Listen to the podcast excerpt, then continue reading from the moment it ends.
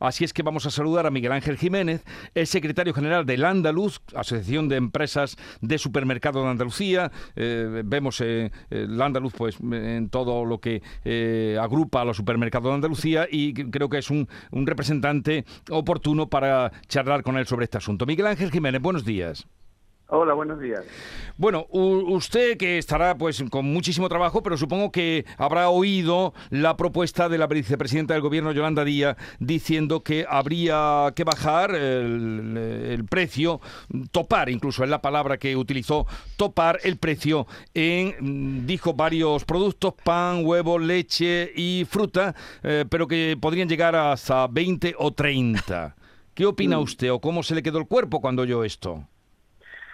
Bueno, eh, aparte de que parece loable ¿no? que se intenten buscar medidas para, para solventar esta situación, yo creo que hay que ir más que a este tipo de, cuestiones que, por otra parte, yo creo que pueden hacer más mal que bien a la verdadera raíz del problema. ¿no? Eh, las industrias alimentarias y, y la cadena alimentaria están sufriendo un aumento de costes por unas condiciones eh, muy claras que tienen que ver con, con, el aumento de los costes energéticos y, otro tipo de, cuestiones eh, por la inflación galopante y, eso está haciendo que, suban los, los precios de, la producción, pero ir a, este tipo de medidas parece más bien un, parche que una verdadera eh, solución al, problema de raíz. ¿no?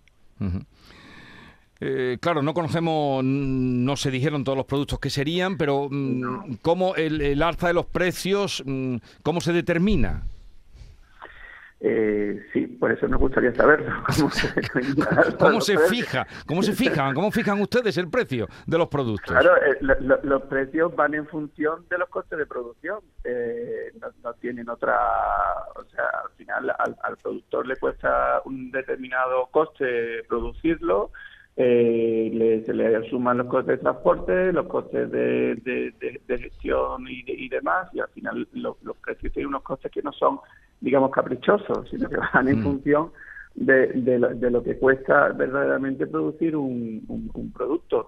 Y, toparlo de manera artificial, lo único que puede hacer es, es tener un efecto contradictorio y al final reducir la oferta porque no le salga rentable a, los productores poner esos productos en esas condiciones, ¿no? sino le van a cubrir los costes efectivos de producción, que por otra parte es algo que establece la ley de la alimentaria.